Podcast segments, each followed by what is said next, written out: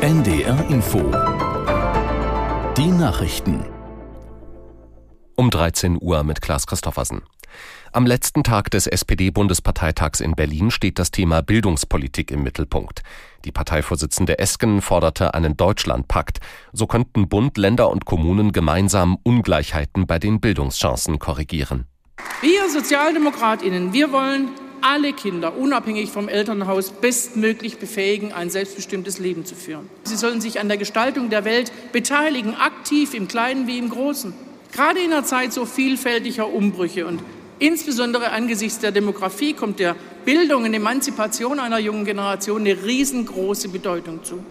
Die SPD-Vorsitzende Esken beim Bundesparteitag in Berlin. Israels Ministerpräsident Netanyahu hat internationale Aufrufe zur Beendigung des Gazakrieges zurückgewiesen. Dies sei unvereinbar mit dem Kriegsziel, die radikal-islamische Hamas zu vernichten, sagte Netanyahu in einer Kabinettssitzung. Er habe den Staats- und Regierungschefs Deutschlands und anderer Länder gesagt, dass sie nicht einerseits die Eliminierung der Hamas unterstützen und andererseits Israel zur Einstellung der Kämpfe drängen könnten.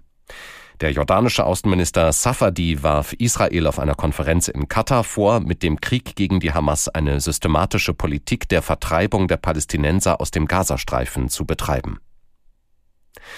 Die Verhandlungen auf der Weltklimakonferenz in Dubai sind ins Stocken geraten.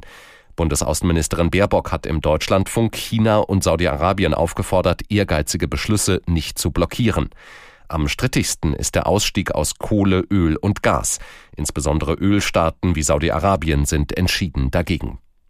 Viele Länder des globalen Südens, die besonders unter den Folgen des Klimawandels leiden, wollen einem Ergebnis offenbar nur zustimmen, wenn die Industriestaaten mehr Geld für die Klimaanpassung bereitstellen. Die Bundesregierung hat inzwischen weitere Hilfe in Höhe von 60 Millionen Euro zugesagt. In Norddeutschland haben in diesem Jahr deutlich mehr Menschen Kirchenasyl gesucht als in den Jahren zuvor. In Niedersachsen etwa fanden bis Anfang Dezember 88 von Abschiebung bedrohte Menschen Schutz in der Kirche. 2022 waren es 43 gewesen. Die Nordkirche zählte in Schleswig-Holstein 50 Schutzsuchende, in Mecklenburg-Vorpommern 25 und in Hamburg 44.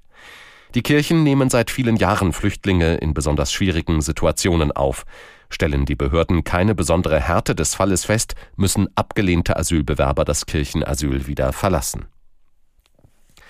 In Norwegen und Schweden werden heute die Nobelpreise vergeben. Sie wurden im Oktober verkündet und werden traditionell am Todestag des Stifters Alfred Nobel überreicht. Aus Stockholm Julia Weschenbach.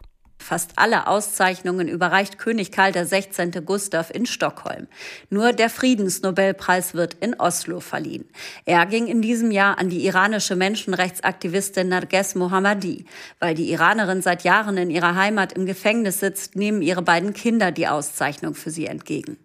Diesjähriger Literaturnobelpreisträger ist der Norweger Jon Fosse. Der Physiknobelpreis ging unter anderem an den österreichisch-ungarischen Forscher Ferenc Kraus vom Max-Planck-Institut für Quantenoptik in Garching. Pro Kategorie ist die Auszeichnung in diesem Jahr mit einem Preisgeld in Höhe von 11 Millionen schwedischen Kronen dotiert. Das sind umgerechnet knapp 980.000 Euro. Das waren die Nachrichten. Das Wetter in Norddeutschland. Heute viele Wolken, die nach Osten hin abziehen, von der Ems her aufkommender Regen, danach zeitweise trockene Abschnitte. Höchstwerte 3 Grad auf Usedom bis 9 Grad im Emsland.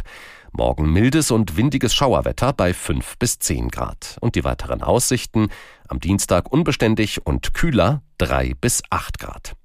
Es ist 13.04 Uhr. NDR Info. Themen des Tages. Mit Alex Franz am zweiten Advent. Hallo und willkommen bis halb zwei. Blicken wir nun auf die wichtigsten Themen dieses Sonntags. Und natürlich werfen wir gleich einen Blick auf die aktuelle Lage im Nahen Osten. Außerdem geht es um Argentinien. Dort wird der neue Präsident Javier Milei heute ins Amt eingeführt.